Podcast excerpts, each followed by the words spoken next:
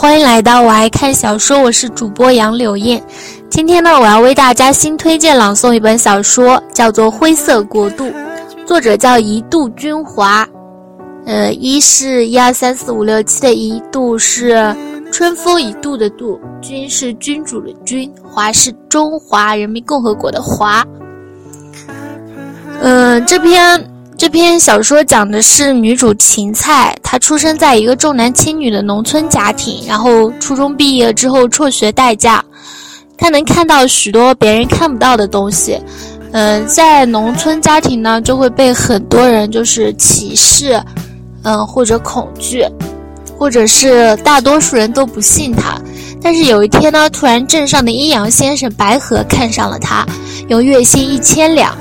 一千二买去当了徒弟，然后呢，他在当他在当徒弟的途中呢，没有学会正统的道术，但是却意外的精通了控尸夺舍、五行逆转等等邪术。师傅白河呢说，这个徒弟如果不是玄门的千古圣人，就必将是整个道门的千古罪人。这篇文章的构思，呃，还算比较新颖。嗯，挺搞笑通俗的，但是也令人发，也蛮令人嗯思考的。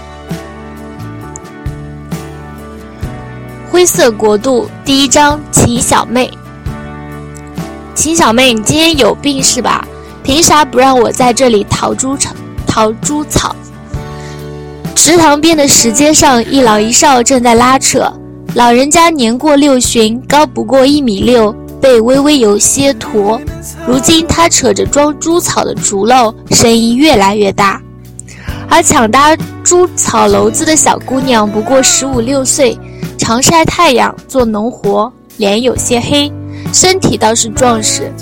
这时候，她左手抢猪草篓，右手就把老人往台阶上扯。邱大爷，您今天别在这儿淘猪草。老人不干了，嗓门越来越大。你今天还非得说出个道理来不可！我在这里淘了几十年的猪草，为啥今天就不能淘了？小姑娘急得直搓手，见他又往台阶下面走，不由就压低声音说了句：“你会淹死。”年过花甲的老人哪个不忌讳这话？他顿时就扬手给了女孩一巴掌：“你个熊孩子，有娘生没娘养。”女孩挨了一巴掌，眼泪在脸眼眶里面转着圈，也不敢再多说，提了自己的猪草篓子就往家里走。经这么一闹，老人还是很注意的，小心翼翼地淘完猪草，见安然无恙，他不免又有些好笑。童言无忌，不说自己识水性，这水塘最深处也不过就两米多高，还真被吓住了不成？他提着猪草篓子往上走。冷不防脚上的胶鞋一滑，他在台阶上摔了个大马趴。更不好的是，右手还抓着猪草篓子，那篓子往下一砸，扑通一声响，他整个人都摔进了池塘里。猪草篓上斜出的竹篾勾住了衣服，他在水里拼命扑腾。突然想到刚才秦老二家玄姑娘说的那句话：“你会淹死。”田边的池塘里淹死人了，村村里人全都跑了过去。被淹死的人是东边大院里的邱大爷，儿女们直到吃晚饭的时候才发现他淘猪草没回来。赶到池塘边一看，只见池塘里到处都是猪草，人捞起来的时候早就没气了。芹菜没有出去看热闹，他在家里做饭。一盆肥肉炒冬瓜就是他们家今晚的晚饭。村里比较穷，他爹秦老二是个屠夫，每逢赶集时都卖肉，一家人生活相对别家来说还算是富裕。等到冬瓜炒好，外面秦老二和儿子也回来了。芹菜把饭菜盛好，放端上桌，端上桌。秦家七口围桌而坐。这老邱也是太不小心了，好端端的人说没就没了。毕竟邻居，抬头不见低头见。秦妈妈有些同情，又有些后怕。以后咱们是不是把池子给填了？放屁！哪有死个人就把池子填了的？秦老二脾气不好，家里他说话别人不敢插嘴。快吃饭，明天恐怕还要帮他们家抬石头修坟。等会儿我过去看看。芹菜正埋头吃饭，秦老二突然又说话了：“老四，你也初中毕业了，前几天刘媒婆给你说了个男的，有空让你妈带你去见见。以后就别读书了。”你三哥读高中，弟弟读小学，家里负担太大。再说女娃成绩再好有啥用？初中文化很不错了，你大姐三姐还只有小学文化呢。秦家儿女多，三个儿子，两个儿，三个女儿，两个儿子。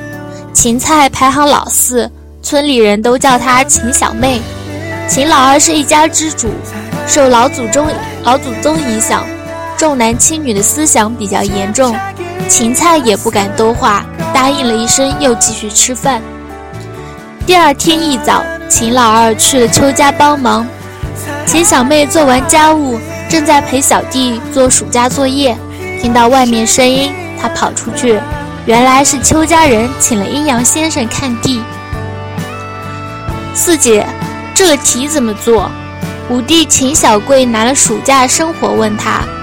秦小妹有些心不在焉，回去教他查查了字典，又在门口望来望去。阴阳先生在后面柴山上看了半天，终于划下一块地来。秦小妹想了大半天，看众人都要走了，终于跑到山上。邱大爷不能葬在这里。阴阳先生是附近有名的，名号白河先生，经常给人看地。有他在，众人又哪把一个小孩的话听在耳朵里？只是阴宅阳宅最怕这种不吉利的话。邱家人看在是同村，不好计较，心里却老大不高兴。秦老二当时就上去给了他一耳光。他的儿女是不手软的，这一巴掌打得响亮无比。秦小妹捂着脸，她还是很倔。你们别听那个白骗子的话，别葬。在这儿换个地方。传说中的白骗子背着手站在原地，丝毫不以为耻。倒是秦妈妈过来拉了他回去，一边走一边骂。秦小妹哭着被拖走了，心里还是气。早知道说出来也没人信，干嘛要说出来？每次都这样。她一边擦眼泪一边暗恨，再也不说了。哼。邱大爷出殡后第三天。邱大爷的三儿子从摩托车上摔下来，当场毙命。邱家人想起当时看地时秦小妹说的话，看见秦老二跟看见仇人一样。秦老二气不过，回家又把秦小妹打了一顿。又过了三天，邱大爷四岁的孙子突然高烧，家人还没抱到诊所就没了生气。出殡六天。家里接连死了两个人，邱家人开始有点慌了，隐隐的也开始相信是老爷子坟地出了问题。下午，秦小妹刚割完猪草回来，就见邱大妈在家里喝茶，秦小妹还在为那两顿打生气，也不理她。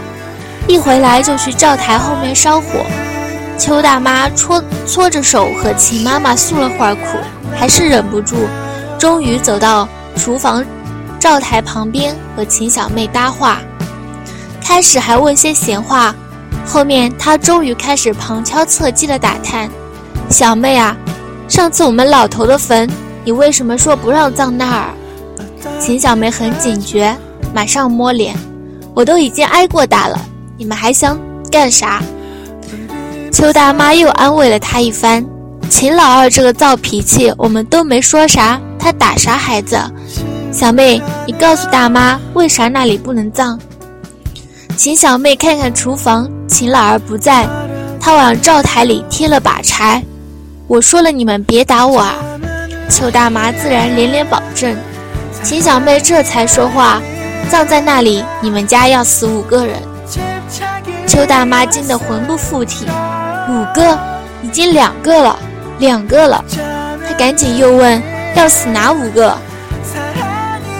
邱三哥、邱大哥的小儿子、邱三嫂、邱和和你。芹菜仔细想了想，随后又摇头。不过现在已经葬了，我也不知道该咋办。你们还是去找个先生再看看吧。邱大妈战战兢兢地回了家。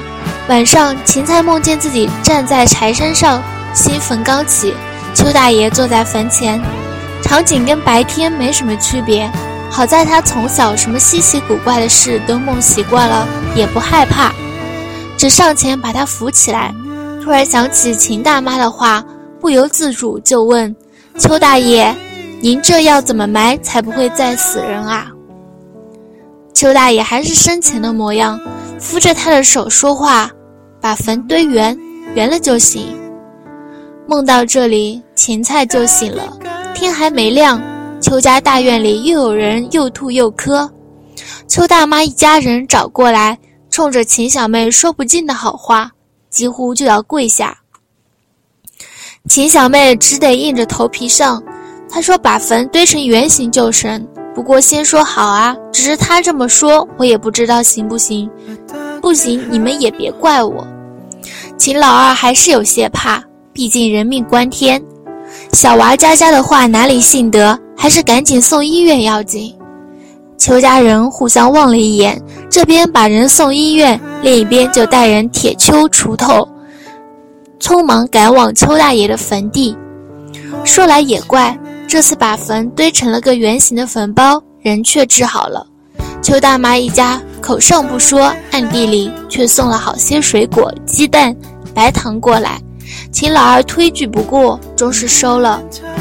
事情没过几天，邱大爷末期之时，邱家人毕竟还是不放心，又把白河先生请过来一次。